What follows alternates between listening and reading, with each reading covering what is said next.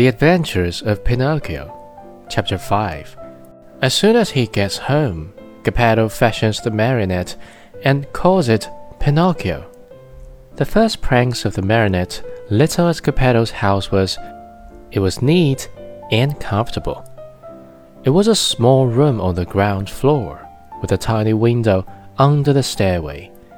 The furniture could not have been much simpler.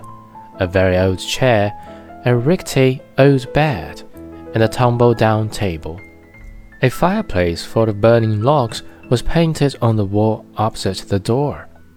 Over the fire, there was painted a pot full of something which kept boiling happily away and sending up clouds of what looked like real steam. As soon as he reached home, Geppetto took his tools and began to cut and shape the wood into a marionette. What should I call him? he said to himself. I think I call him Pinocchio. This name will make his fortune. I knew a whole family of Pinocchi once Pinocchio the father, Pinocchia the mother, and Pinocchi the children, and they were all lucky. The richest of them begged for his living. After choosing the name for his marionette, Geppetto set seriously to work to make the hair, the forehead, the eyes.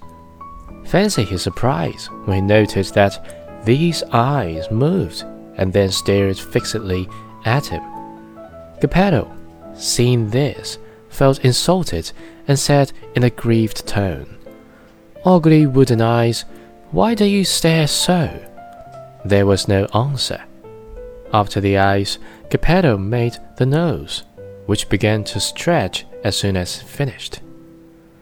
It stretched and stretched and stretched till it became so long it seemed endless.